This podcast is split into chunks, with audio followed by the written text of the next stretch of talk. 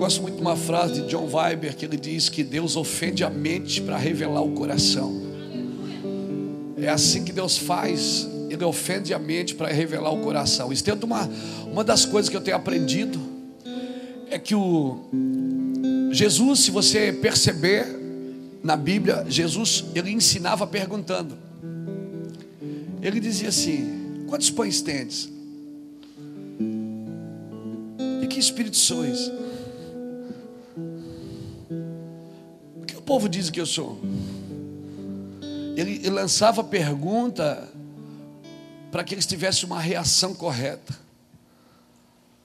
E eu tenho aprendido que o céu não responde perguntas, o céu responde respostas.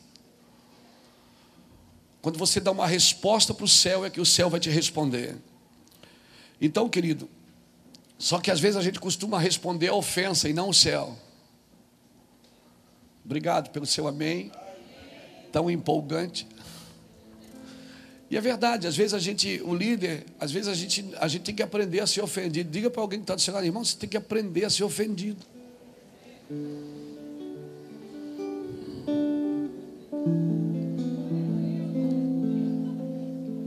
Aleluia. Quando eles tocavam em Jesus, sabe o é que Jesus fazia? Ele saía pela tangente e não discutia.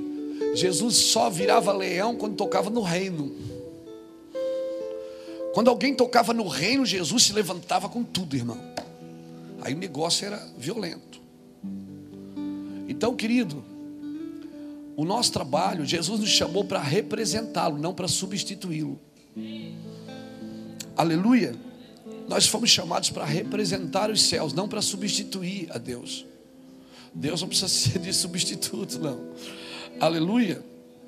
Então, eu tenho aprendido essas coisas. E, e, e vou falar para você, eu tenho aprendido com o Espírito Santo. Eu tenho aprendido, aprendido por muitos anos, no começo do ministério, eu preguei muito por prazer, não por intimidade. De acabar o culto e dizer, puxa, hoje foi bom, hoje Deus me usou. Então a gente estava mais preocupado com a reação das pessoas do que propriamente com aplicação da palavra. E eu descobri então que avivamento não é a tampa voando, é o fundo caindo. Avivamento não é quando você sai alegre com o pregador, é quando você sai triste com você mesmo. Então você está vivendo um avivamento. Alinhamento. Deixa eu alinhar meu púlpito aqui. Também não adianta alinhar o púlpito se não alinhar a vida, né, irmão? Então vamos lá. Então eu tenho descoberto que ter prazer não é o mesmo que ter intimidade. Porque para ter prazer você pode pagar por ele. Quem quiser só ter prazer pode pagar uma prostituta. Agora, intimidade, não, você não tem intimidade com uma prostituta. Intimidade você só tem com a sua esposa. Porque com a prostituta você pode ter prazer, mas você não tem prazer de gerar filho com ela. Então tem muitos filhos nascendo do prazer, não da intimidade. E filho do prazer, irmão, é perigoso porque é filho sem pai.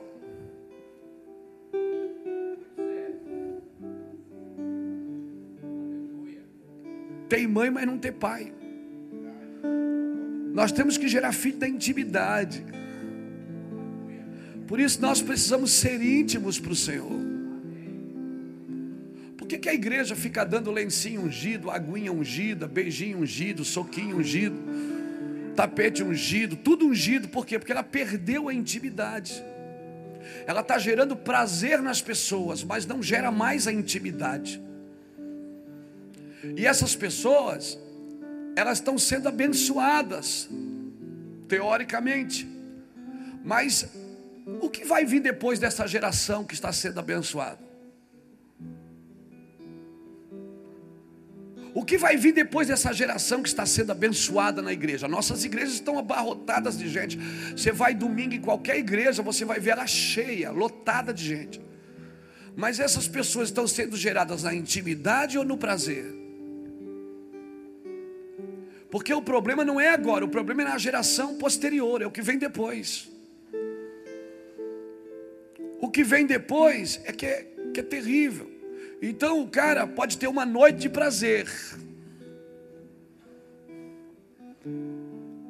Mas depois disso,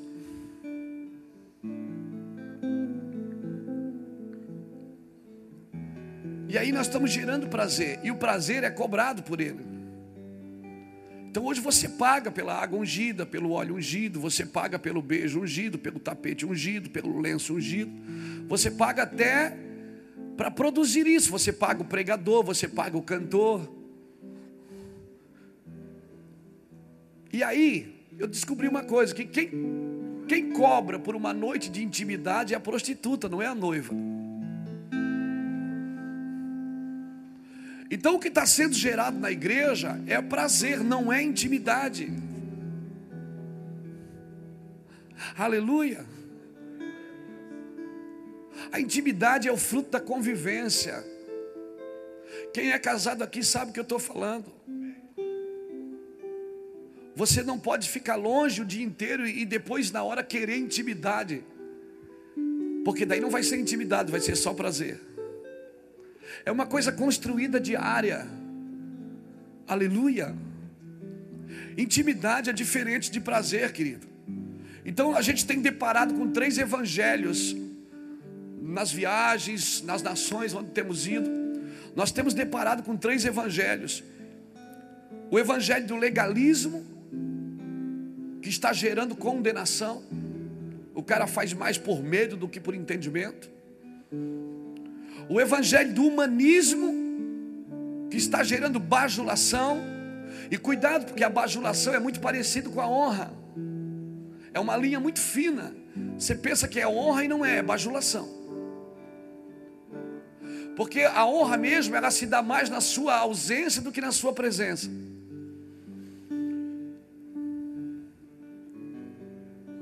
Está pegando aí no espírito? Está pegando no espírito? Então, querido, a bajulação é muito perigosa. Paulo e Silas, no capítulo 16 de Atos, versículo 16, a Bíblia diz que eles estão indo para o lugar de adoração. Estão indo para o lugar de, oração, está na Bíblia. E atrás vem uma mulher gritando: Homens de Deus, esses homens são homens abençoados, são homens que Deus usa, são homens ela faz isso por muitos dias e isso incomoda Paulo. E Paulo um dia olha para trás e cala a boca, Satanás. Irmão, você tem que discernir até os elogios.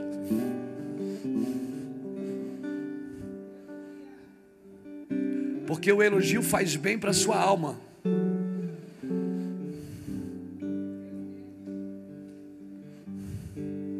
Mas não para o seu espírito. Sabe o que faz bem para o seu espírito? A intimidade.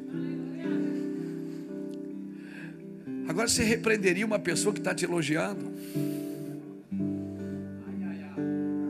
Todo dia ela vai na mesma coisa. Homens de Deus, que homem abençoado. Meu Deus, esse homem é uma benção. Esse homem orou por mim, eu tô e eu fiquei abençoada. Esses homens aqui são homens de Deus. Bajulação. E Paulo repreende ela e diz: tá, cala a boca, Satanás. E por causa daquela mulher, os dois foram parar na cadeia. Eles estavam indo para o lugar de adoração e foram parar na cadeia. Mas lá na cadeia, preso no cárcere interior, Paulo e Silas começaram a adorar a Deus. Porque homens que andam na intimidade é assim, muda as circunstâncias, mas não muda o propósito. A circunstância muda, mas não muda o propósito. Eles iam para um lugar de adoração. E agora eles foram para a cadeia. Sabe o que eles fizeram da cadeia? Um lugar de adoração. Quando chegou na cadeia, sabe o que eles fizeram lá dentro? Um lugar de oração, um lugar de adoração. Porque o homem de Deus, ele não muda o propósito porque mudou a circunstância. As coisas aqui fora ficaram ruins, então agora não, agora vamos mudar o propósito. Não, o propósito não pode mudar, amém, querido? Eu não estou dizendo que você não precisa de, que você não, não deve ser elogiado, não deve ser reconhecido. Agora, querido, não adianta popularidade na terra, não significa popularidade no céu. Oi. Popularidade na terra não significa popularidade no céu. Às vezes tem gente que diz: pô, pastor, Deus está te honrando, né? Deus tem te deixado conhecido. Não adianta você ser conhecido na terra e um dia chegar diante de Jesus e dizer para ele: Senhor, em teu nome eu fiz isso, em teu nome eu fiz aquilo. Ele vai dizer: Apartai-vos de mim, eu não te conheço. A palavra conhecer que está ali em Mateus capítulo 7 em diante é a mesma palavra para intimidade, é a mesma palavra para coito, é a mesma palavra de uma relação sexual com sua esposa. É a mesma palavra, intimidade na, na intimidade profunda. O Senhor está dizendo assim: Eu não te conheço intimamente, eu não te conheço sem roupa, eu conheço os seus dons, mas não conheço a sua vida, porque você nunca se abriu para mim. Agora, Deus conhece ou não conhece você? Hein? Então, por que ele diz: Pede-me? Fala comigo, se ele já conhece. Por que, que Deus sabia se Abraão adorava ele ou não sabia? Então, por que ele diz: Me dá o teu filho, teu único filho? E quando Abraão vai matar o menino, ele diz: Chega, Abraão, agora eu sei que tu me amas. Mas eu quero perguntar, ele já não sabia antes. Então por que, que ele diz agora eu sei? Porque não é Deus que precisa de prova de amor, irmão. Deus só quer que você prove o seu amor para mostrar para o inferno, para que você seja imputado por justiça, para que o diabo te respeite, para que o mundo te respeite, para que as regiões celestiais te respeitem. Quando Deus pede para você algum sacrifício, não é para porque Ele precisa, ah, eu preciso que você me prove o seu amor. Sabe, aquele moço que está doido para dormir com a namorada, ele diz para ela: Você tem que provar para mim o seu amor.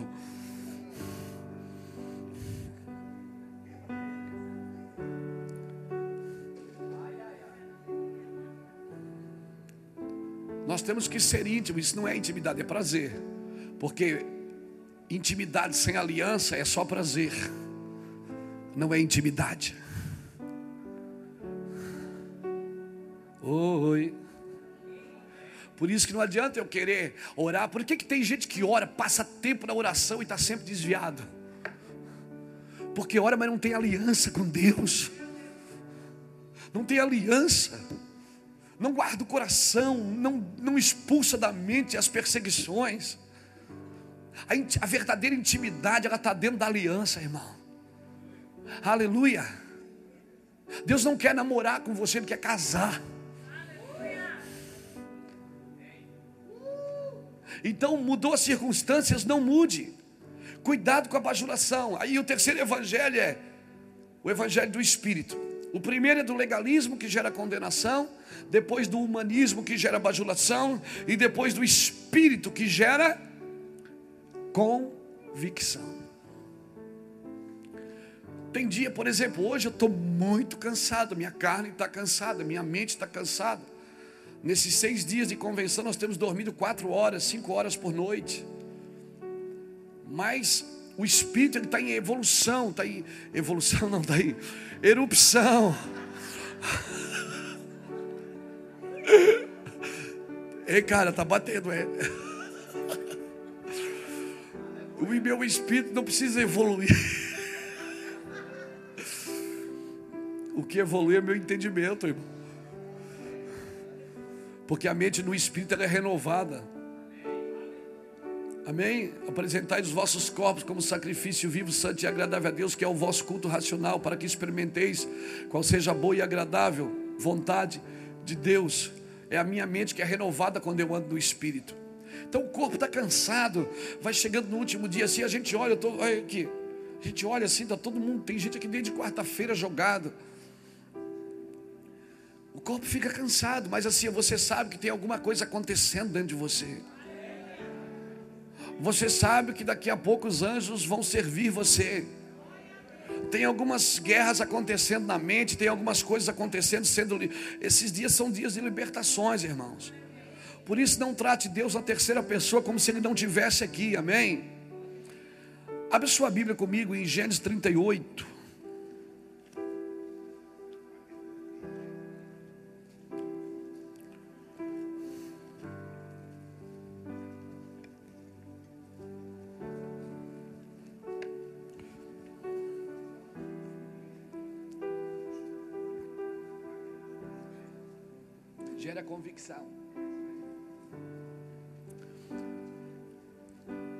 Diz que Deus vinha conversar com Adão todo dia. Adão tinha andava na plenitude com Deus, amém? Hoje a ciência diz que o homem não usa nem 10% da sua capacidade mental. Você acha que Deus faria alguém com 100 para usar só 10, irmão? Adão perdeu no Éden a sua capacidade, na queda. E agora, quando você entrega a sua vida para Jesus e começa a viver no Espírito, aquilo que Adão perdeu na mente, você recebe no Espírito. O Espírito Santo, ele vem agora para renovar a sua mente. Não é para aumentar a capacidade dela, é para renovar. Então ele diz: eu não, vivo, eu não vivo mais na minha cabeça, eu tenho a mente de Cristo. Eu me pergunto porque Adão botou nome em tudo, até nos peixes do fundo do mar, na, na, nas águas, nas aves do céu. E aí? Será que Adão voava? Eu não sei. Será que Adão mergulhava fundo sem equipamento? Eu não sei. Eu só sei que toda tarde Deus vinha falar com ele. E isso não é um sentido figurativo, é Deus vinha. Está com Adão num ambiente que ele criou para estar com o homem. E quando Adão pecou, Adão não perdeu a Deus, ele perdeu o ambiente. Ele teve que sair daquele ambiente. E eu acredito, irmão, que esse ambiente está em você agora. Então, olha o que aqui diz Gênesis 38, versículo 6. Judá tomou uma mulher para Er, o seu primogênito, e o nome dela era Tamar. Er, porém, o primogênito de Judá, era mau aos olhos do Senhor, pelo que o Senhor o matou. Então disse Judá a Onã: Deita com a mulher do teu irmão, e cumprindo-lhe o dever de cunhado, suscita descendência a teu irmão. Onã, porém, sabia que a descendência não seria dele, de modo que sempre que deitava com a mulher de seu irmão, derramava o sêmen na terra para não dar descendência a seu irmão. O que ele fazia era mal aos olhos do Senhor, pelo que também o Senhor o matou. Judá, ele tinha três filhos: Er, Onã e Selá. E o costume da época, que depois virou até lei, era o seguinte: que você era casada.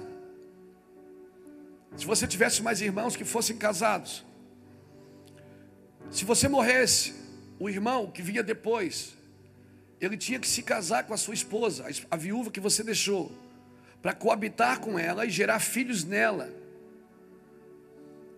para deixar descendência para o irmão que morreu. Claro, isso se ela não tivesse filhos. Para deixar descendência para o irmão. Então, Judá tomou a mulher e deu para o seu filho mais velho, Er. E ele era um cara miserável.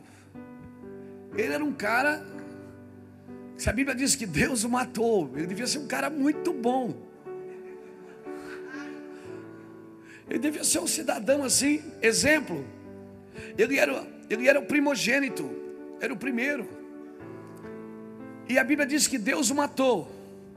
E aí, Judá chamou Onã e disse: Onã, seu irmão morreu, não deixou filho. Agora você se casa com a sua cunhada e gera filho nela. E Onã foi fazer sacrifício, irmão. Casou com Tamar, gerava e, e, e tinha, coabitava com ela, tinha relações sexuais com ela. Só que na hora das relações sexuais, na hora do prazer, ele lançava o sêmen na terra. E para não gerar filhos com ela. E por isso que também Deus o matou. E quando eu li esse texto, pela primeira vez, o Espírito Santo começou a falar para mim, disse: Luiz, eu vou fazer uma analogia com você nesse texto. Eu vou mostrar para você como está a minha igreja no Brasil. Eu vou dizer, a minha igreja no Brasil está assim. O filho mais velho, o primogênito, que claro, não era igual ao Nan, não é igual a Er, Porque o nosso irmão mais velho, quem é o nosso irmão mais velho? Jesus. Ele deixou uma noiva para a gente cuidar para ele. E aí, sabe o que é que muitos líderes estão fazendo? Estão deitando com ela, só tendo prazer, mas não geram nada nela. Eles não estão dando descendência para o seu irmão mais velho. Tem prazer com a igreja. O púlpito virou um lugar de prazer, irmão. Muitos líderes só têm prazer com a igreja, mas lançam o sêmen em terra, porque não geram nada, acaba o culto, não tem filhos, ano após ano, não tem descendência, por quê? Porque a descendência não vai ser minha mesmo.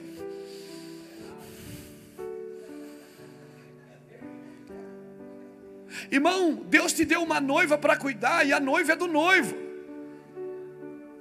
Então o Senhor, nesse texto, o Senhor fez uma analogia no meu coração e disse: Luiz, tem muitos líderes que estão assim, com a síndrome, a síndrome dos onanitas. Eles só querem ter prazer com a esposa do irmão mais velho. Eles têm prazer, eles vivem uma vida de prazer com ela, mas eles não têm intimidade com ela. Eles não têm prazer em deixar descendentes nela. Eles lançam um sêmen em terra e eu quero ser profeta aqui nessa manhã. Deus vai varrer essa nação. Todos aqueles que só querem ter prazer com a noiva do irmão mais velho, só querem ter prazer com a igreja, que lançam o sêmen em terra, que não produzem nada nela, porque sabem que isso não vai ser deles, não vai estar no controle deles, vai estar no controle dos céus. Líderes, acordem para isso. Deus te deu uma noiva para cuidar, a noiva é do noivo, aleluia. Se alegre com isso, gerem com ela, mas não vão ser meus filhos, não vai ser a minha descendência. Daqui a pouco eles vão embora, mas esse é o seu trabalho, é gerar descendente para o seu irmão mais velho. Aleluia. Agora, por que que ele matou Onã também? Porque Onã estava atrasando o nascimento de Cristo. Cristo é descendente de Judá. Você tem que entender que o que você está fazendo hoje não é só para hoje. Você não pode atrasar a obra de Deus com o seu circo gospel.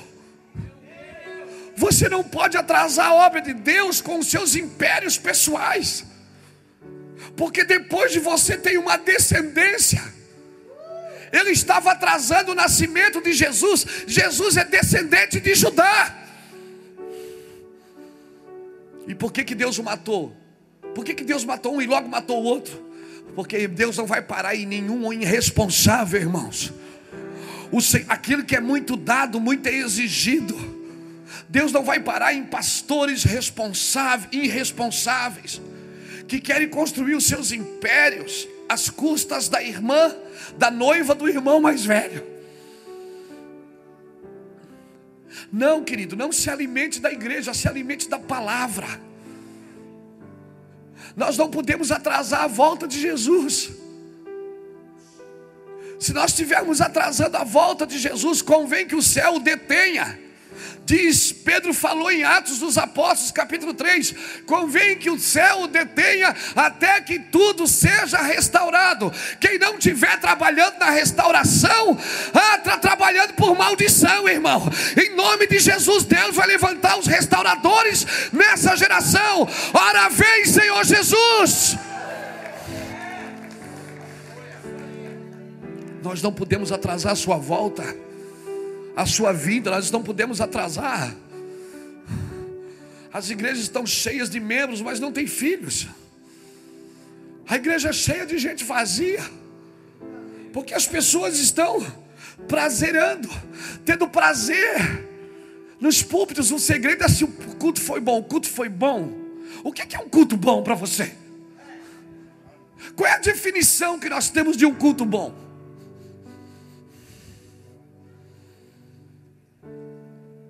Que definição que nós temos de um culto bom?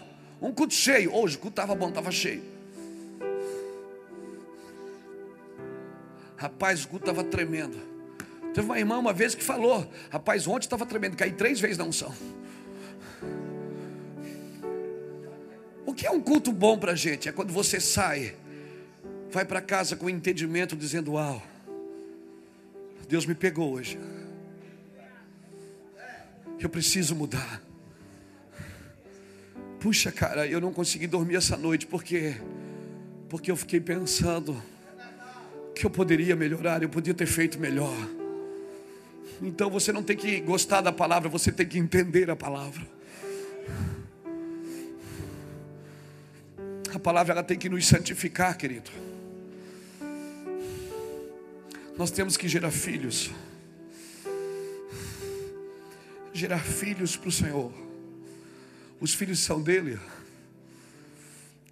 Quando a esposa de Manoá, que alguns teólogos dizem que o nome dela era Zeruia, quando a esposa de Manoá teve uma visão do céu, veio um anjo para ela e disse: Mulher, tu vais ter filhos. Eu vou te dar um filho, que ele será nazireu de Deus. Ele será um nazireu de Deus. E ela ficou pensando, mas eu não posso ter filho. E o Senhor disse assim: ó, Ele libertará Israel dos filisteus. E ela correu para o seu marido e disse: Ó, eu tive uma visão, eu vi um anjo que falou que nós vamos ter um filho. Nós vamos ter um filho. Está em Juízes capítulo 13 essa história. Depois de você ler, eu, não, eu, eu vou só resumir aqui. E aí Manoá, conhecendo o céu, ele disse assim: Se Deus falou com você, querida, Deus vai falar comigo também. Quando o anjo aparecer de novo para você, você me chama, que eu quero conversar com ele. Porque esse papo é papo de pai, não é papo de mãe. Essa conversa é de pai. Tem horas que você tem que ter com seus filhos, biológicos e espirituais, conversa de pai. E não é colinho de mãe. E aí, quando o anjo apareceu de novo, ela disse: Espera aí que eu vou chamar meu marido. Ela foi chamar o marido. Manoá olhou para o anjo e disse: É verdade que você falou com a minha esposa? Que nós vamos ter um filho? Ele disse: É. Aí Manoá faz a pergunta do século. Ele diz assim: quando o menino nascer, como que a gente cria o um menino? Queridos, você está gerando filhos especiais, você não pode aprender com a terra a cuidar de filhos do céu. Você tem que aprender com o céu como se cria, como se cuida de gente de propósito. Aleluia. Porque gente da terra quer coisas da terra. Aleluia. Gente da terra é saciado com coisas da terra. Mas Manoá faz a pergunta que para mim, como nós dissemos aqui no sul, arrebentou a boca do balão. Ele pergunta: quando o menino nascer, como que eu cuido do menino? Diga para alguém que está do seu lado assim, ó. Com que você está alimentando aquilo que você está gerando? É com o alimento da terra ou com o alimento do céu? Você, querido, você não pode fazer um curso de administração para querer administrar a igreja. Porque, gente, você administra com o coração, não é com a cabeça.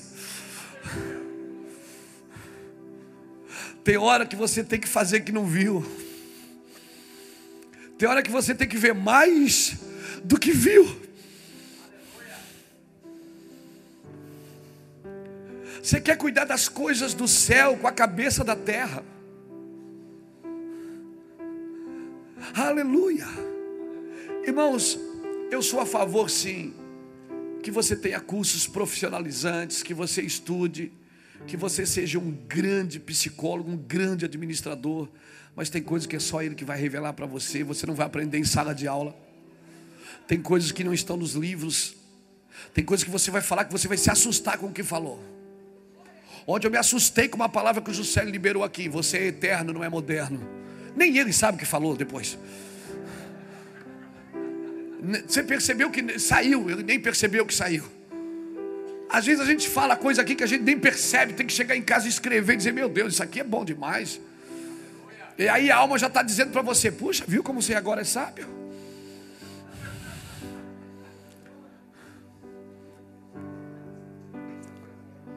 Nós estamos, as nossas livrarias estão carregados de livros que nos ensinam a dar passos para uma vida melhor, porque a gente está à procura de uma vida melhor. Não existe vida melhor, querido, sem o governo do Espírito.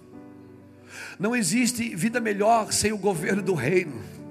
Não existe vida melhor sem estabelecer no céu e manifestar na terra. Josué só manifestou na terra o que Moisés estabelecia no céu. Por isso ele levantava as mãos, Josué lá embaixo vencia a guerra. Você tem que ter alguém para levantar as mãos, intercessores que segurem as suas mãos para cima. Josué lá embaixo não cansou fazendo a guerra, quem cansou foi Moisés no altar. Porque essas intercessões, essas adorações, esse espírito de guerra, isso cansa, irmão. Cansa mais do que a labuta, do que o trabalho diaconal. Aleluia. Louvado seja Deus. Então, quando a criança nasceu, quando a criança, quando Manoá recebeu do anjo o encargo de cuidar de um filho, ele perguntou para o anjo: Vem cá, quando, quando o menino nascer, como é que a gente cuida do menino? Está em Juízes capítulo 13. Aí sabe o que, é que o anjo fez? O anjo apontou para a mãe e disse: A mãe não pode comer comida estragada, comida consagrada, e nem beber bebida forte. Ou seja, a santidade do filho estava na abstinência da mãe. Tem coisa que eu não faço mais, mas não é porque é pecado, é por causa daquilo que eu estou gerando. Porque aquilo que eu estou gerando é muito maior do que a minha vontade. Tem coisas que eu não faço mais, eu sei que não é pecado, eu poderia fazer, mas isso pode comprometer o que eu estou gerando para o Senhor, pode comprometer o meu filho pode comprometer o meu ventre. Você que amamenta sabe disso, mãe. Se você chupa uma laranja que tem ácido, quando o seu bebezinho está mamando, dá cólica nele, não dá cólica nele? Aleluia. Agora laranja é gostoso, não é? Tem coisa que é gostosa, mas está fazendo mal para aquilo que você está gerando. Você deveria fazer uma análise disso. Aleluia, tem coisas que não é pecado, todo mundo faz, pastor. É a moda hoje, não tem problema, querido, mas você não é todo mundo, você está gerando filhos do céu, você está gerando filhos que vão derrubar filisteus, que vão destruir nações inteiras que têm se levantado contra o povo de Deus. Quem filhos, nós estamos gerando filhos que vão entrar na guerra. Irmão, eu não estou gerando pregador aqui. Porque se fosse só para gerar pregador, a gente trazia uma faculdade teológica.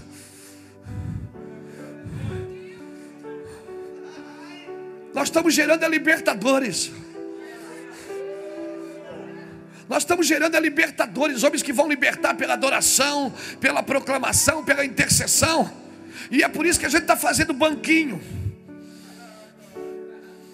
Eu deveria estar escrevendo livros, não fazendo banquinho. Mas não adianta você ter escrito aquilo que não está selado no seu espírito. Nós estamos gerando uma geração de filhos que vão libertar filisteus. Vão libertar-nos dos filisteus, vão destruir os filisteus. Sansão nasceu com propósito, nasceu ou não nasceu? O Senhor falou, ele vai destruir os filisteus até os consumir. Mas a mãe não pode comer comida consagrada e nem beber bebida forte. Por favor, pastor líder de igreja, de célula, líder de alguma coisa,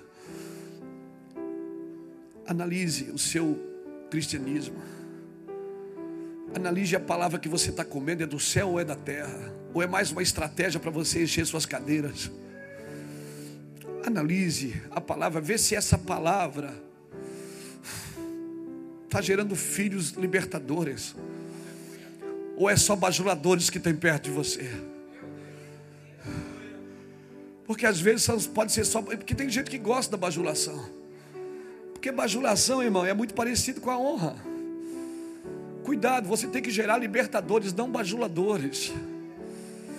Bajuladores buscam o que você tem, nem que, não o que você é. O meu trabalho aqui é transferir o coração para os meus filhos. Não é transferir o que eu aprendi, porque eles estão aprendendo muito mais do que eu. O que eu levei 10 anos para entender, eles estão aprendendo em meses. Aleluia. Porque eles vão caminhar numa velocidade maior. Se o pai, um vale por mil, um filho, um vale por dez mil. Os filhos vão caminhar numa velocidade maior. Nós caminhamos, eles vão correr. Se nós corremos, eles voarão. Nós vamos ser que nem aeroportos. Os pais dessa geração são, são que nem aeroportos. Eu tenho dito para os nossos filhos aqui, cara, eu quero ser um aeroporto da sua vida. Você vai pousar e decolar sempre que precisar. Agora aprenda bem a dinâmica de um avião. Primeiro um avião anda, depois ele corre, depois ele voa. E quando ele está andando, ele precisa de um carrinho para puxar ele. Você já viu o avião voar de ré? Já viu o avião voar de ré? Você já viu passarinho voar de ré? Porque depois que você voa, sabe o que, que o avião faz depois que ele voa?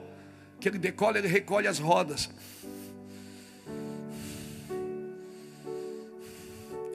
Não tem mais volta, querido. não tem mais volta. Depois que você voa, pode recolher as rodas, não tem mais volta. Se você tiver que pousar, não adianta dar marcha ré, você tem que dar uma volta inteira para pousar de novo. Por isso, faça bem as contas antes de entrar no ministério. Porque depois que você entra, não tem mais volta para você. Por isso que Gideão, não, Sansão fez o que queria mas não tem mais volta, Sansão. Tem uma palavra sobre a sua vida. Você vai destruir os filisteus até os consumir. Aí Sansão nasceu como libertador e, e morreu como, divert, como atração de plateia. Sabe o que é que o rei, de, o rei dos filisteus diz? Traz Sansão para alegrar a gente aqui, para alegrar a festa. Ele, ele nasceu como libertador e morreu como animador de plateia. Por isso, cara, não tem mais volta, não tem jeito. Agora eu pergunto para você: Sansão cumpriu ou não cumpriu o propósito? Por que, que ele cumpriu o propósito?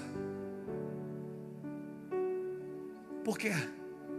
Juízes capítulo 16 diz por que, que ele cumpriu o propósito.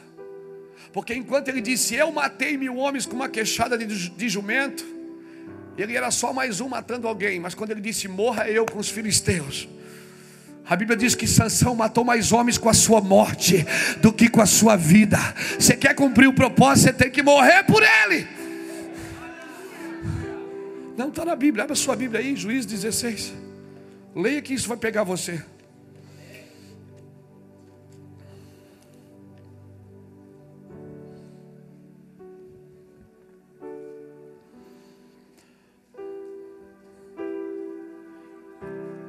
Juiz 16, versículo 21, olha o que está escrito.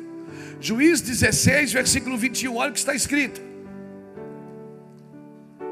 Então os filisteus pegaram nele, arrancaram-lhe os olhos e o fizeram descer a Gaza, amarrando com duas cadeias de bronze, puseram a girar um moinho no cárcere. Amém? Aí o cara perdeu o propósito, agora está andando em círculo, andando em círculo. O cara que nasceu para libertar os filisteus, agora está cego, sem força e andando em círculos. Esse ano de 2014, olhe para mim. 2014, esse ano, Deus me deu uma palavra no começo do ano para ministrar nessa geração, para esse ano. O Senhor falou sério comigo, falou sério, muito sério comigo, para mim. Ele disse: Luiz, esse ano vai ser diferente. Eu não vou te tratar como, mais, como menino. Você, você, o seu coração é de menino, mas sua cabeça tem que ser de governo. E eu vou dizer uma coisa para você. Eu estou sendo provado em decisões aqui. Tem que dizer não para muita gente. Eu tenho sido provado em decisões aqui. Coisa que a gente batia nas costas, não, vamos fazer assim, dá, tá bom, vamos deixar. O Espírito Santo diz assim: ó, diga não. Diga não as leis de Deus.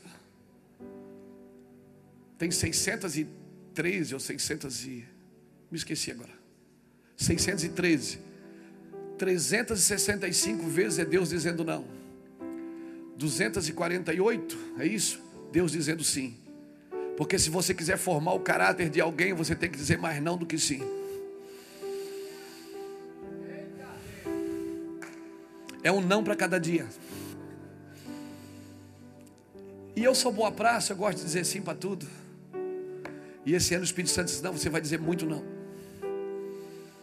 E Deus me deu uma palavra no começo do ano, ele disse: Ou você vive em ciclo, ou você vive em círculo, ou você vive no circo.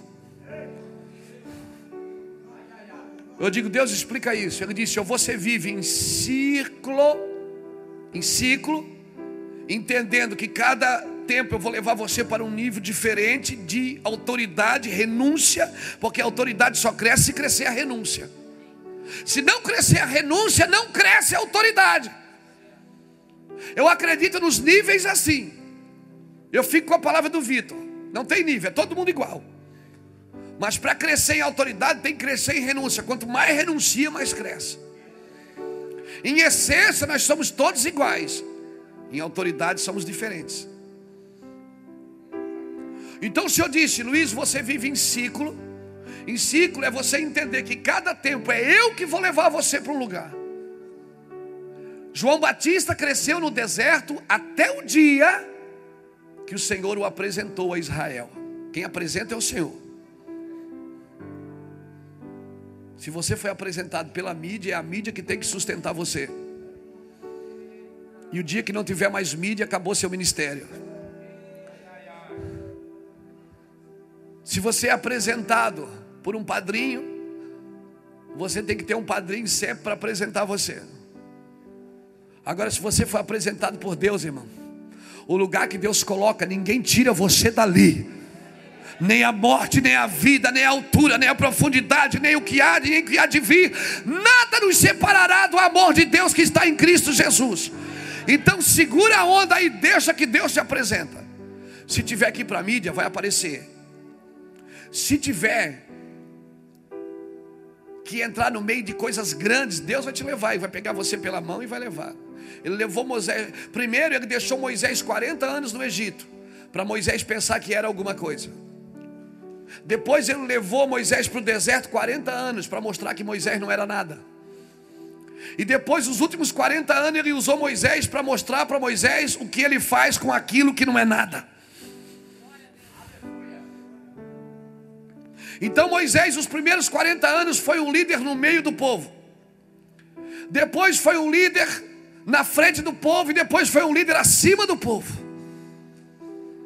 Era um homem que falava com Deus face a face. Por isso que pecado não existia ali.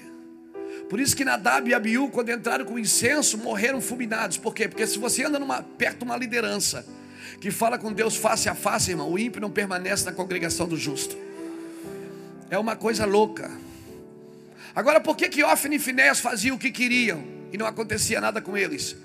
Porque a Bíblia fala, aquele tempo as palavras de Deus não eram frequentes e as visões eram raras. E aonde não há profecia, o povo.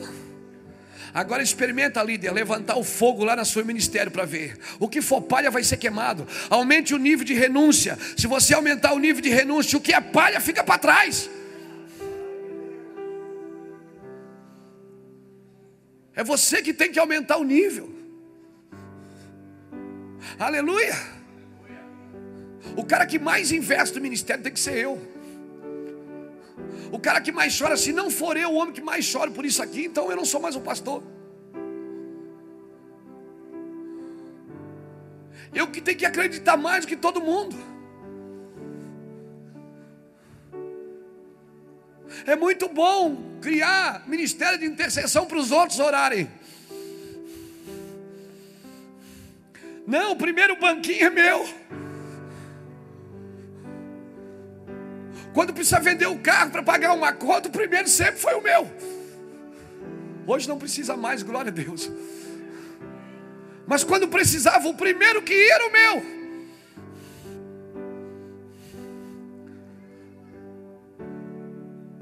Porque se você não é mais o cara que chora mais por aquele lugar, que investe mais, que sofre mais, você não é mais o pastor. Se você tem que lembrar os outros todo dia que é você que manda, é porque você não manda mais.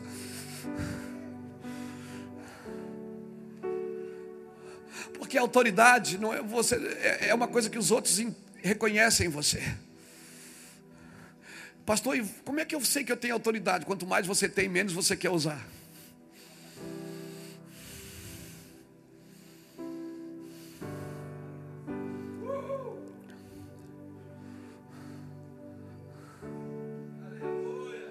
Hoje, para pregar de manhã, hoje aqui, quem ia pregar de manhã era o pastor Juscelio. Eu ia pregar ontem à noite.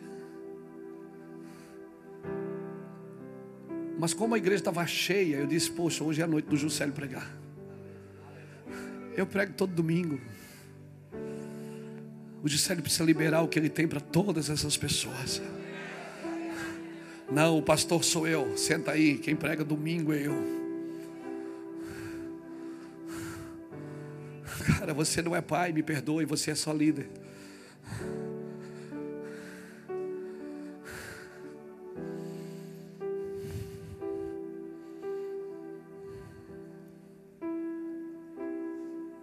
Peguei você.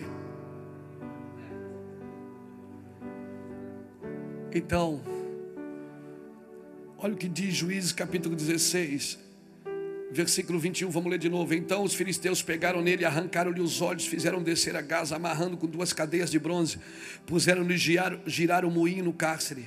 Acabou o ministério dele, amém? Acabou. Agora olha o 22 mas o cabelo da sua cabeça começou a crescer novamente. Está o versículo 22 aí? O que está escrito? O que está escrito? Mas o cabelo da sua cabeça começou a crescer novamente.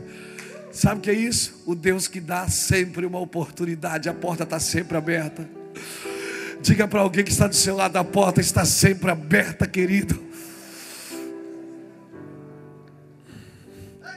Você fez besteira até aqui, você fez caca até aqui, você errou até aqui, mas o cabelo da sua cabeça vai crescer novamente e a força vai voltar.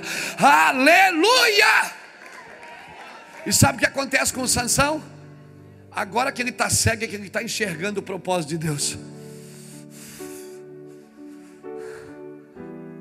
Porque ele começa a enxergar o propósito de Deus. A porta nunca vai fechar. A porta nunca vai fechar. Não, não, vem comigo, rapidinho. Apocalipse. Oh, graças a Deus, alguém segurou o Bertelo lá atrás para mim. Vai. Vai Está lá fazendo bagunça, irmão. Eita, gosta, eu gosto disso. Eu gosto do Bertelli, irmão. O Bertelli é aquele leão que você solta e sai todo mundo correndo. É que nem aqui em Santa Catarina a gente tem um negócio chamado farra do boi. Solta o boi e sai todo mundo correndo. Aleluia.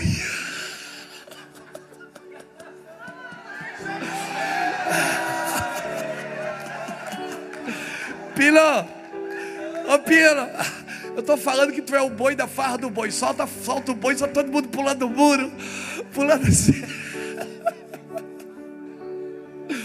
Senta aí. Senta aí agora. Aleluia. Escuta eu, irmão. Apocalipse capítulo 3.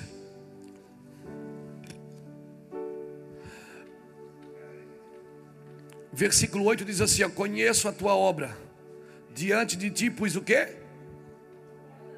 Quantas portas? Quantas? Uma porta aberta que ninguém pode fechar. Pior do que ter portas fechadas é ter muitas portas abertas e não saber qual que é de Deus.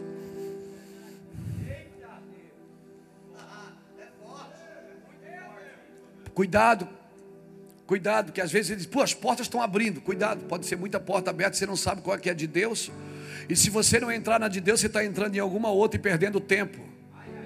A sua adoração ela tem que ser atenta, autêntica, precisa e prática.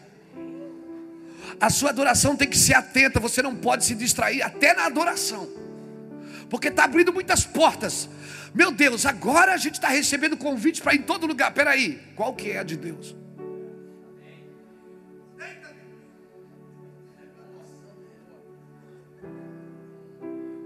Porque pior do que ter portas fechadas é ter muitas portas abertas e não saber qual foi a que Deus abriu. Porque o diabo também abre porta e Deus também fecha a porta.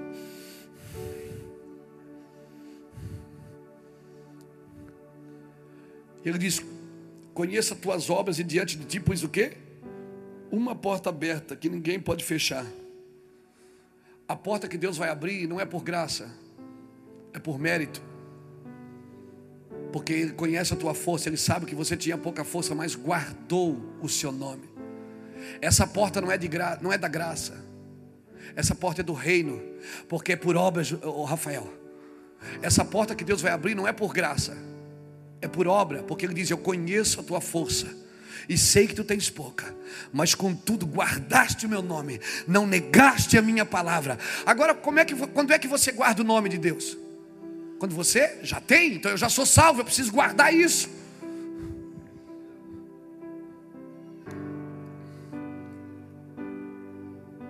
Eu já tenho, então eu guardo isso. O problema é que o cara é salvo, mas não guarda a salvação. E não entra no reino com ela. Uma porta aberta que ninguém pode fechar. Por que, que ninguém pode fechar?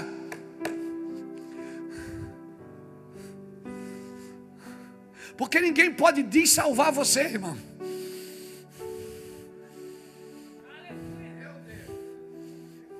Ninguém pode dessalvar. Está escrito em Luiz Hermínio, capítulo 1, versículo único.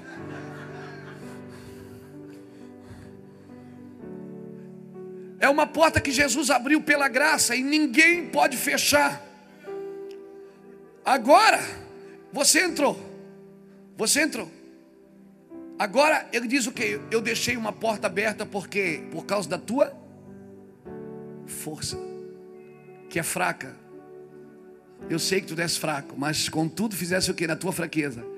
Guardaste a minha palavra, escondi a tua palavra no meu coração para não pecar contra ti.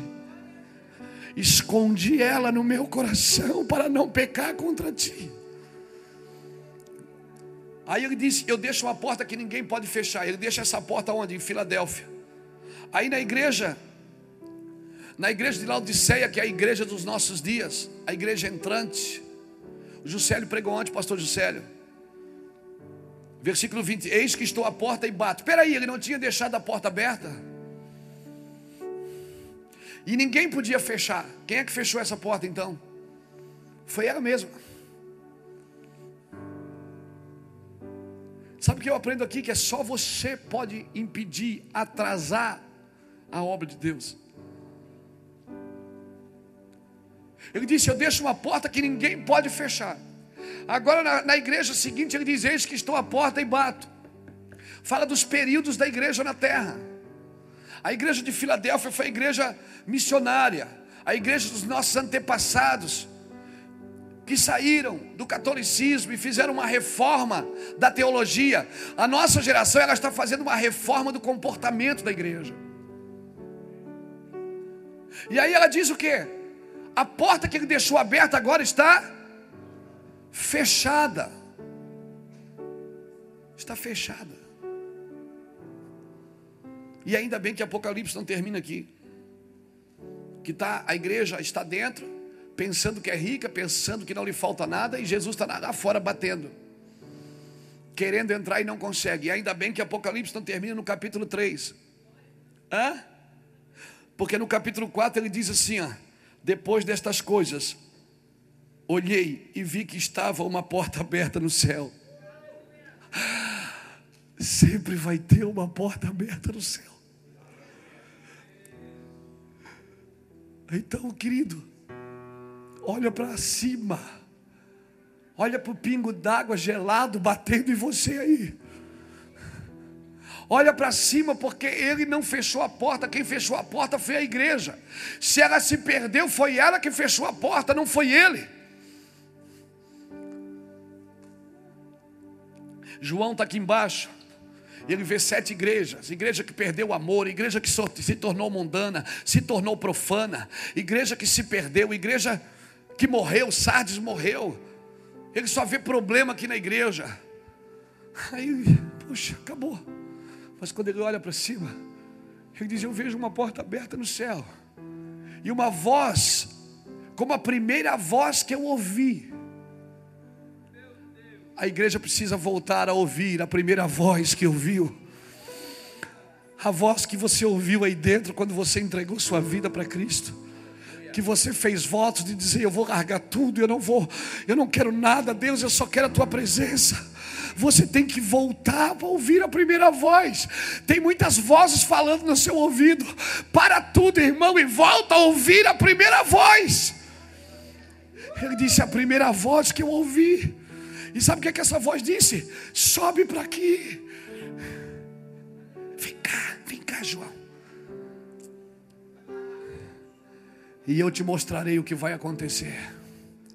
Sabe por que, que eu amo a igreja? Sabe por quê? Porque eu estou olhando para a igreja na perspectiva do céu e não na perspectiva da terra. Porque na perspectiva da terra você olha e diz: não tem mais jeito, acabou. Ela não tem jeito, acabou. Ela está ela está cega, rodando a moinha. Ela se perdeu. Uma igreja que nasceu para destruir os filisteus, agora ela está morta, destruída. Mas o cabelo começa a crescer de novo. Então eu olho para cima e vejo uma porta aberta e um Jesus dizendo: sobe aqui, Luiz Hermínio. Eu vou te mostrar. Sabe o que vai acontecer? Ele é digno digno de abrir o livro, ele vai trazer juízo sobre a terra e justiça. A Babilônia vai cair e a noiva vai sentar com ele na mesa, aleluia. Diga para alguém que está perto de você: acredite na igreja, diga perdoe a igreja, diga ame a igreja, diga gere filhos com a igreja, acredite nela, tem uma porta aberta no céu.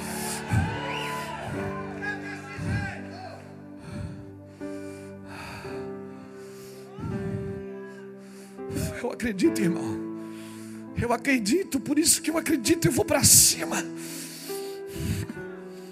Por onde a gente passa, tem pastores que já desistiram, já voltaram a pescar. Pastores que voltaram a pescar. E a gente diz daí, pastor, não, cara, Deus, Deus, Deus me chamou, mas eu, eu não era para mim. Eu perdi, não, você não perdeu. A mulher, ela perde a dracma dentro de casa, não é fora de casa. A dracma está aí dentro, querido, está aí dentro, está aí dentro a dracma. Aleluia. Sabe qual é o problema? É que nós somos uma mistura de céu com terra. Nós somos uma mistura do céu com terra. Deus, quando gerou você, Ele gerou você nele. Efésios 1,4 diz que Ele te elegeu nele, antes da fundação do mundo. Deus não te criou na terra, Ele te criou no céu, Ele te, Ele te formou na terra. Ah, ah, Acorda aqui para mim. Deus te formou, Ele te gerou nele. O céu não é seu destino, é a sua origem. O céu é a sua origem. A terra foi feita por causa de mim, não eu fui feito por causa da terra. Eu já existia nele. Por isso que quando ele criou um peixe, ele não disse peixe nasce. Ele disse água produza peixe. Quando você pesca um peixe, ele morre porque ele sai da sua, ele sai da sua base de criação. Foi a água que produziu o peixe. E você não pode ser desligado da sua fonte. Quando ele criou uma árvore, ele não disse árvore nasce, ele disse terra produza árvores. Quando você arranca uma árvore do céu, da terra, ela morre, por quê? Porque ela é desligada da sua fonte de vida. Mas quando Ele criou eu e você, Ele não terceirizou, Ele não pediu para ninguém fazer, Ele disse: façamos o homem, a nossa imagem, a nossa semelhança. Eu tenho uma origem, a minha origem é Deus, a minha origem é santa, imaculada. Por isso, todas as vezes que eu, que eu, que eu, que eu fujo do curso, que eu me desvio do curso, eu tenho que voltar à minha origem e nascer de novo. Deus, Deus estava comigo nele. Ele me elegeu nele antes da fundação do mundo. Para que eu fosse santo e irrepreensível diante dele em amor. Aí sabe o que ele fez? Ele me tirou dele e depois entrou em mim. Depois ele entrou em mim. Ele, sabe o que ele fez? Não, não, não. Ele, sabe o que ele fez? Ele me formou do pó da terra. Pegou o céu, pegou o seu espírito e entrou em mim. Ele soprou o seu espírito em mim. Por isso que eu sou parte do céu e parte da terra. Por isso que tem dia que você acorda no céu, tem dia que você acorda na terra. Por isso que quando ele prometeu a Abraão, ele disse: Abraão, olha para a areia do mar. Assim será a tua descendência. Agora olha para a estrela do céu. Assim será a tua descendência. Porque as tuas promessas e a tua herança tem a ver com o céu e tem a ver com a terra. Deus não mora no céu, querido. O céu é que mora nele. Foi ele que criou os céus e a terra.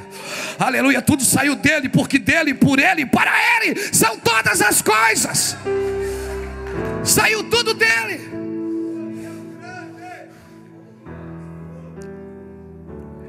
Pastor, mas tem dia que eu, eu, eu não tenho mais, mais glória tem, a glória tá tem dentro. Aí dentro tem pó e tem glória. Tem dia que você está no pó, tem dia que você está na glória. Agora cuidado, porque Satanás tem legalidade para comer do pó da terra. Mas não para tocar na glória. Por isso que eu tenho que andar na glória, filho. Tem que andar chapado mesmo, todo dia, doido. Porque o diabo. Fala isso aqui, Jacques. Vem cá, me ajuda a pregar. Aleluia. O que, que você falou? Por isso que aquele que está em Deus, o inimigo não lhe toca. Glória a Deus! Que, que eu tenho que fazer? Eu tenho que achar a glória que está em mim. Olha, olha o que a Bíblia diz. Olha o que Isaías diz no capítulo 6, versículo 3. Toda a terra se encherá da sua glória? Não, ele diz: toda a terra já está cheia. Tem glória ali, tem glória ali, tem glória lá, tem glória ali, ó. Eu vejo glória aqui, ó. Ó, ó, ó, ó. Tem glória. Então a terra vai se encher do quê? Abacuque capítulo 2, versículo 14 diz assim: ó, toda a terra se encherá do conhecimento da glória de Deus. Ou seja, você vai conhecer o que você tem. Até aqui você não conhecia o que você tem, o que você carrega, a carga genética celestial que você carrega. Você não conhecia, mas Abacuque profetizou. Isaías profetizou que toda a terra está cheia da sua glória. E Abacuque profetizou que toda a terra conhecerá Toda a terra se encherá do conhecimento da glória. Você vai ter a glória e você vai saber que você tem glória e você vai se comportar como alguém que anda na glória. Aleluia! Então, olha aqui para mim. Se você perdeu alguma coisa, não perdeu fora de você, perdeu aí dentro. O que é que a mulher fez para achar a, a, a dracma que ela perdeu? Primeiro ela acendeu a luz, depois ela fez o quê? Tirou o pó. Tira o pó que aparece a glória, meu irmão. Tira o pó que aparece a glória. E quando você está cheio de glória, sabe o que você faz? Faz uma festa e somos seus amigos para comer junto. É isso que nós estamos fazendo. Isso é convenção, irmão, dos filhos. Aleluia. Quando você acha glória, você se alegra. Homens que andam em glória não querem dominar ninguém. Eles fazem uma festa e dizem: Se alegrem comigo, porque eu achei a glória. Se alegrem comigo.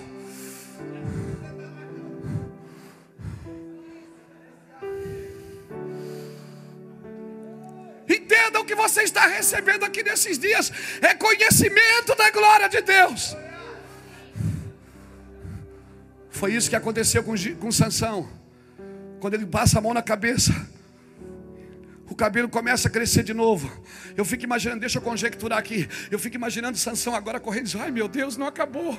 Ainda não acabou meu ministério, ainda não cumpri meu propósito. Aleluia.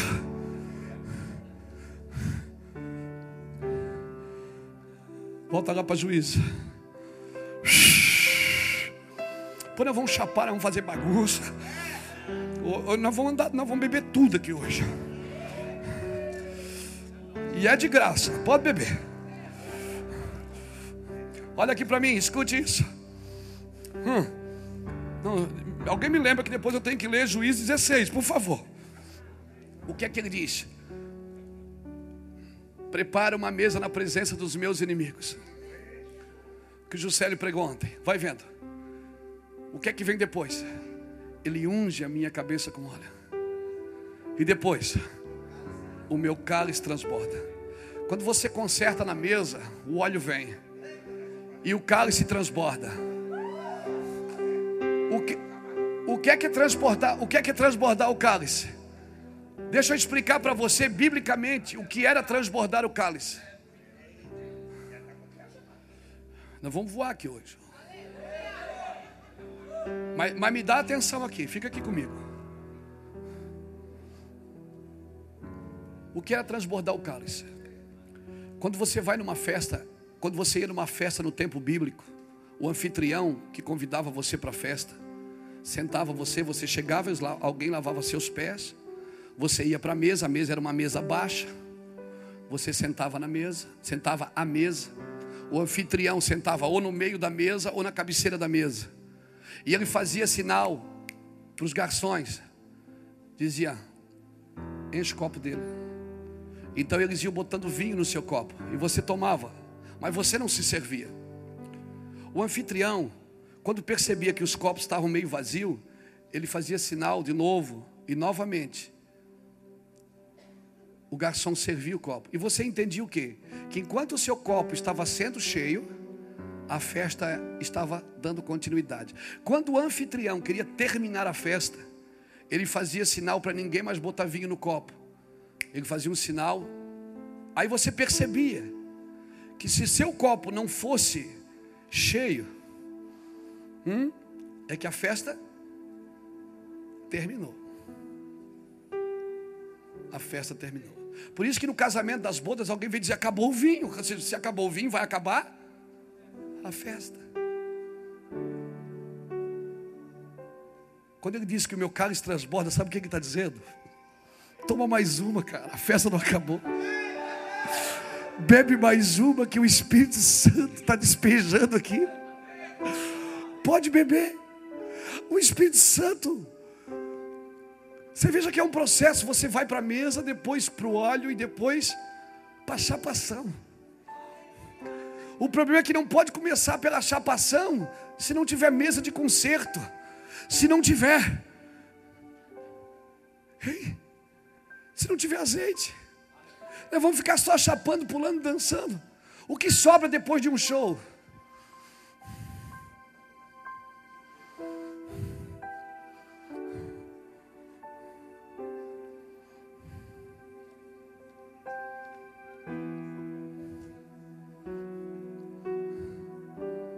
Isso é se tiver o show, né? Porque se não pagar o que o cara pediu, ele não sobe para cantar.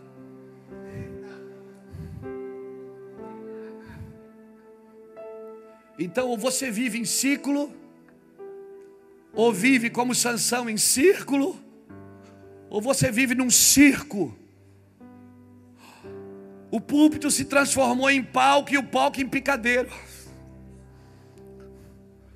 O pastor em artista e o artista em palhaço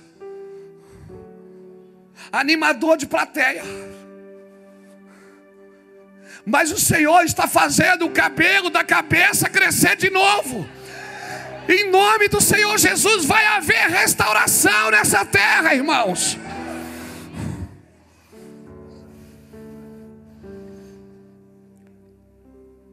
Deixa eu ler Juízes 16. Obrigado, Espírito Santo.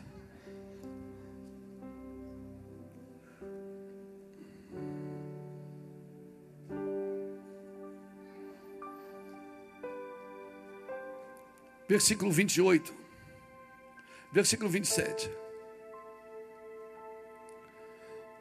De Juiz 16: Ora, a casa estava cheia de homens e mulheres, também ali estavam todos os príncipes dos filisteus, e sobre o telhado havia uns três mil homens e mulheres que estavam vendo Sansão brincar. O cara que nasceu para libertar está brincando, irmão. Estão usando ele como atrativo. Escuta, bota essa câmera na minha cara, querido, bota. Querido, não deixa ninguém usar você como atrativo. Você não percebe que a Rede Globo está te usando como atrativo. Você não percebe que gravadoras dessa nação estão te usando como atrativo. Você é um libertador que nasceu para libertar uma geração, querido. Por favor. Você não nasceu para divertir ninguém. Você não nasceu para dar ibope, meu filho. Eu tenho chorado por você. Nós temos chorado por você, querido. Nós falamos assim porque te amamos. Querida, nós te amamos. Você que foi curada pelo Senhor e agora está vendendo o seu cachê. Nós te amamos, querida. Não nos tenha por filhos de Belial. Estamos chorando por vocês diariamente nesse altar. E dizendo: Deus, faz o cabelo da cabeça dele crescer de novo. Ele não nasceu para divertir, ele não é artista. Não se embriague com as fotografias, não se embriague com os autógrafos, com o cachê. Não se embriague com isso, meu filho. Saia daí. Nós queremos te ajudar. Se é dinheiro que você precisa, pega, nós temos dinheiro para te abençoar. Mas saia daí, querido, saia daí.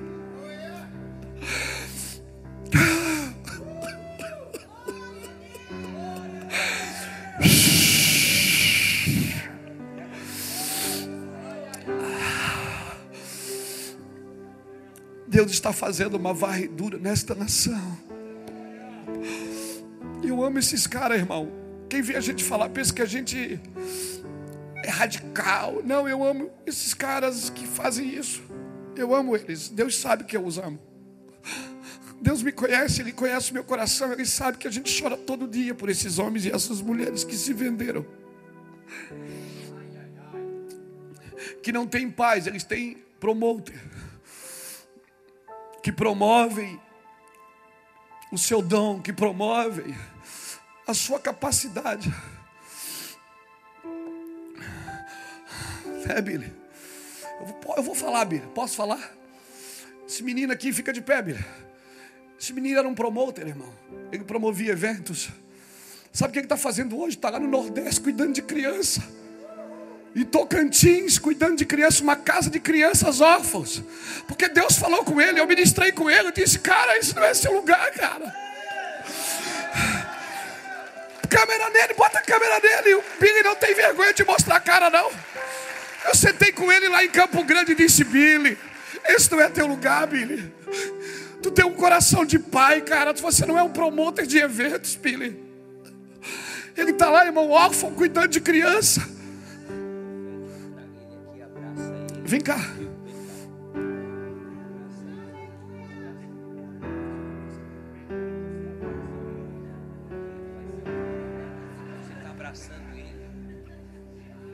Isso é algo profético. Isso é algo profético. Sabe o que é isso aqui? Significa que tem paz nessa geração que estão com os braços abertos e a partir de agora, pela unidade, palavra profética, fé, certeza, o exilado cativo depressa será solto e não lhe faltará o pão.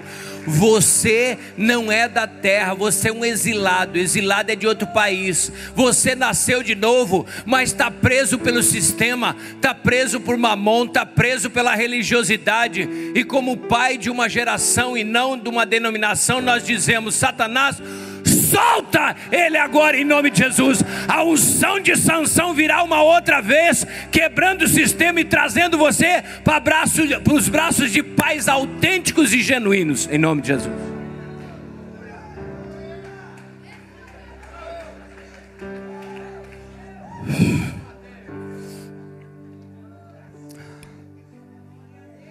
Eu ministrei com esse moço lá em Campo Grande, irmãos.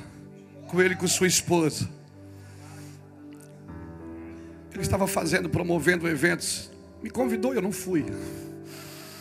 Depois eu fui na igreja que ele congrega, que caminha conosco aqui, e sentei com ele e disse: Billy, esse não é seu lugar, cara.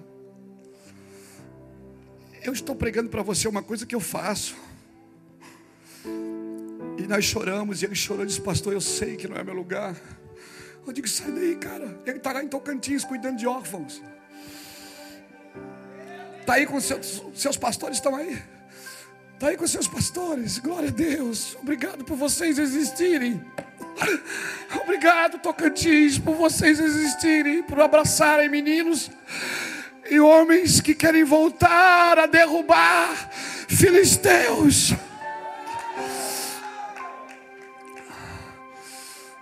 Deixa eu acabar, irmão. Deixa eu acabar isso aqui, porque nós precisamos beber. Eu, eu, hoje eu estou contigo, Bertel. Nós precisamos beber.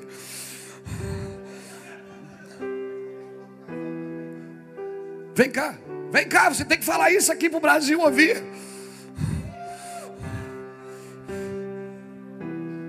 Teve um outro casal que nós abrimos um desafio para abrir uma casa de meninos, porque o que cuida-se muito das meninas e se esquecem dos meninos.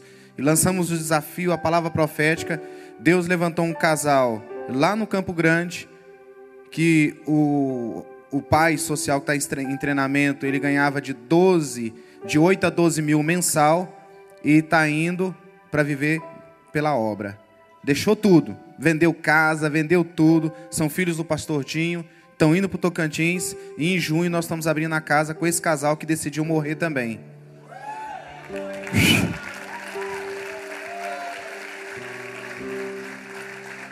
Escute, deixa eu ler o texto. Eu vou ler o 27 de novo. Ora, a casa estava cheia de homens e mulheres também. Ali estavam todos os príncipes dos filisteus sobre o telhado. Havia uns três mil homens e mulheres que estavam vendo Sansão brincar. Então clamou Sansão ao Senhor: Senhor Deus, peço-te que te lembres de mim. Fortalece-me agora, só esta vez. Ó Deus, para que de uma vez só me vingue dos filisteus pelos meus dois olhos. Então abraçou-se Sansão com as duas colunas no meio em que se sustinha a casa, arrimando-se numa com a mão direita e na outra com a esquerda. E disse Sansão: Morra eu com os filisteus. Então se inclinou com força e a casa caiu sobre os príncipes e sobre todos os povos que nela estavam. Foram mais os que matou na sua morte do que os que matara na sua vida.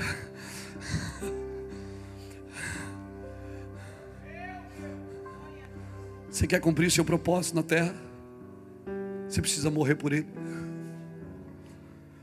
Se você não morrer por ele, você vai ser só mais um com uma queixada na mão, tentando resolver as coisas. Você vai ser só mais um com uma queixada de jumento na mão, tentando resolver as coisas. Deus está limpando a nossa casa. Morreu. Quem tem coragem de dizer isso, morreu. Quem tem coragem de dizer isso nessa manhã, morra eu. Morra eu, Senhor. Eu não quero morrer, eu não quero que Deus me mate porque eu não estou gerando, eu quero morrer porque eu estou cumprindo o meu propósito. Eu não quero ser como o Anã, que Deus teve que matar porque não gerou nada. Não, Deus não vai precisar me matar porque eu vou morrer. A cruz é o lugar de morte. Agora, quem vai para a cruz obrigado é ladrão, não é rei. Rei diz: Ninguém tira minha vida, eu a dou.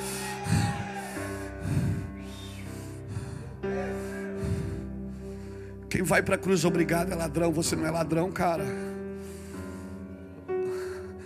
Você vai dizer que antes de vocês têm coragem de dizer para essa geração: morra eu pelo propósito, morra eu com os filisteus. Você não está nesse negócio para ganhar dinheiro. Você não se envolveu com a obra mais promissora da face da terra por causa de fama. Deus não te chamou para ser famoso, te chamou para ser útil.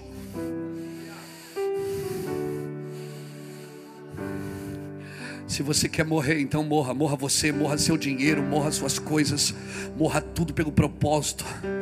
Funila tudo nesse propósito, gasta tudo que você tem. Pastor, é, gasta tudo mesmo. Investe o quanto você puder, gaste tempo com isso. Passa a régua e comece uma vida de morte na presença de Deus. Comece uma vida de morte diária na presença de Deus. Você não é um Onã, você não tem a síndrome dos Onanitas. Você não vive só por prazer, você vive por propósito favor, quantos estão dispostos a morrer? Feche seus olhos um pouquinho. Feche seus olhos um pouquinho. Fecha, fecha. Eu sinto uma unção desesperadora aqui. Eu sinto uma unção desesperadora aqui nesse lugar. Eu sinto uma unção desesperadora. Eu não quero aqui na frente corações emocionais. Eu quero corações mortos que querem morrer pela obra de Deus. Eu quero homens que querem morrer pela glória de Deus, homens que querem morrer pelo ministério. Porque se você não tem uma razão para morrer, você não tem razão de viver. Você não tem razão de viver, você é um inútil se você não tem razão de morrer por a obra. Shoki nagastuki amandorolobi asuri alabarabacanta lalabasuri andarai. Rabakalabasuri andaralabasuri andarai. Turalamandaralavasuri andarala. Se liberte de tudo aquilo que rouba você de Deus. Se liberte.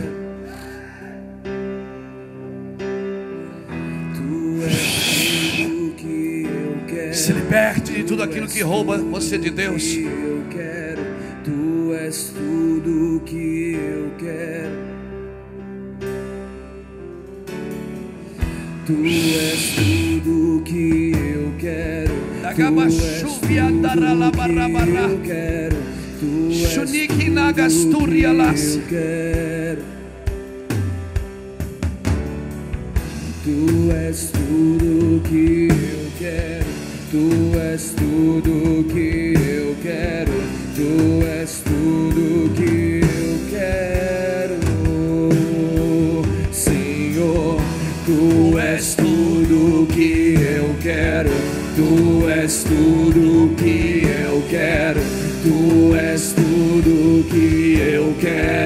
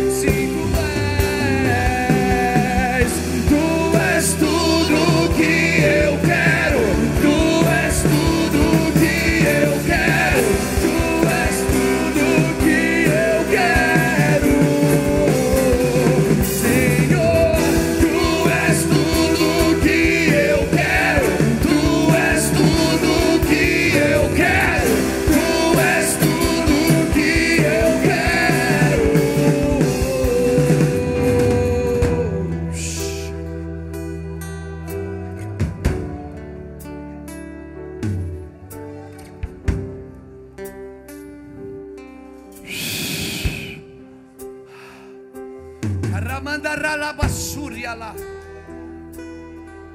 Choromondorolobosuria lá, mandaralabasuria lá. Chore por eles. Chore por esta geração que se perdeu. Chore pelos onanitas que têm colocado o sêmen em terra e não têm gerado nada com a noiva do seu irmão. Chorem por uma geração que está preocupada com o prazer e não com a intimidade. Chorem por uma geração que Deus está levantando de filhos. Chorem para que os artistas voltem, saiam dos palcos e voltem para as igrejas. Volte para a noiva.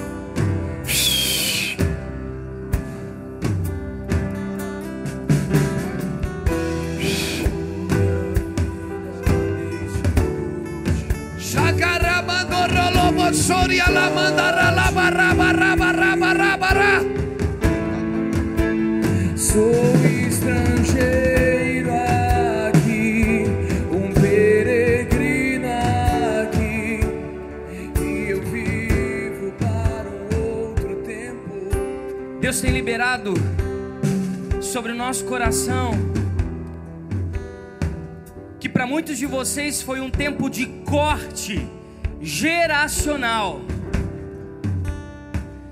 No ano passado nós recebemos uma direção sobre o contexto de Ezequias, que foi um homem que fez tudo que era correto conforme o seu pai Davi, mas quando recebeu uma palavra que iria morrer, ele se desconecta de uma paternidade espiritual, que é o contexto davídico de sacerdócio e governo e ele pede que o relógio de Acás, que é um instrumento profético de contagem do tempo, retroceda aos 10 graus, ou seja, ele se reconecta a uma paternidade terrena, humana, natural e limitada.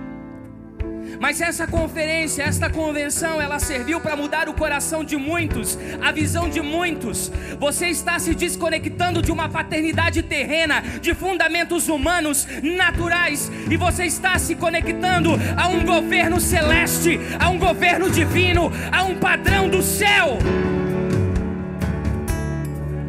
Você está adentrando em novas dimensões no espírito, não fará mais as mesmas coisas. A Bíblia nos conta em Marcos, no capítulo 8, no versículo 23, que Jesus curou um cego levando-o para fora da cidade. Ou seja, Deus separou vocês da grande multidão. Muitos de vocês durante muito tempo pensaram ser pessoas estranhas, homens e mulheres insociáveis, que não conseguiam construir relacionamentos e vínculos com a igreja da antiga estrutura, mas é porque o próprio Deus estava os separando a dedo para esse tempo, para esse momento. Senhor está levando vocês para fora da cidade, para fora da multidão, para longe da grande população. Eu sei que é um lugar desértico, eu sei que é um lugar de solitude, eu sei que é um lugar de estar sozinho, mas é um lugar em que os genuínos e verdadeiros milagres estão acontecendo na sua vida. E o Senhor pergunta sobre a visão daquele homem. E a visão é turva. E o Senhor então toma a sua saliva. Ou seja, você vai começar a enxergar com aquilo que sai da boca de Deus. O que te move é uma palavra do céu. É um elemento profético, a saliva de Jesus representa o verbo em movimento, sendo colocado na sua visão, para a expansão da sua visão, e você não terá mais uma visão da terra, uma visão natural, intelectual, cultural. Você terá uma visão de longa distância, aguçada, de grandes dimensões, de grandes lugares. Mas para isso precisa haver um corte. Muitos de vocês ainda se sentem culpados de terem saído de determinadas denominações. Os corações de vocês ainda estão presos a antigas lideranças. Talvez vocês entendam que por propósito vocês já estão longe, mas o afeto, o peso da culpa ainda está suando sobre os seus corações, fazendo vocês pensarem que estão errados, que estão no caminho errado. Não, vocês estão na direção certa, vocês estão na direção correta, e hoje esse cordão umbilical terreno é cortado, esse cordão umbilical natural é cortado e vocês são reconectados ao fio de prata, a um cordão de justificação, a um padrão eterno de ministério, a uma visão divina, celeste de chamado. Tirem seus pés da terra. Tirem seus pés da terra, coloquem seus olhos nos céus. Coloquem seus olhos nos céus. Esperem dos céus. Gerem nos céus. Aguardem dos céus. A terra não pode lhe oferecer nada. Terra não tem nada. O que você precisa virá do céu. Está vindo do céu, levante suas mãos. Um despejar de uma nova porção do Espírito está vindo sobre o seu chamado. O Senhor me mostra corações como um cálice, e Ele derrama ribeiros de azeite do trono da graça, e esses cálices transbordarão, e esses cálices transbordarão, e o injustiçado, o caluniado, o rejeitado se tornará um modelo de referência para essa geração. Aquilo que o Senhor impartiu com seu espírito será alimento e pão para a mesa de muitos. Aquilo que Ele colocou na sua vida será despejado sobre as nações.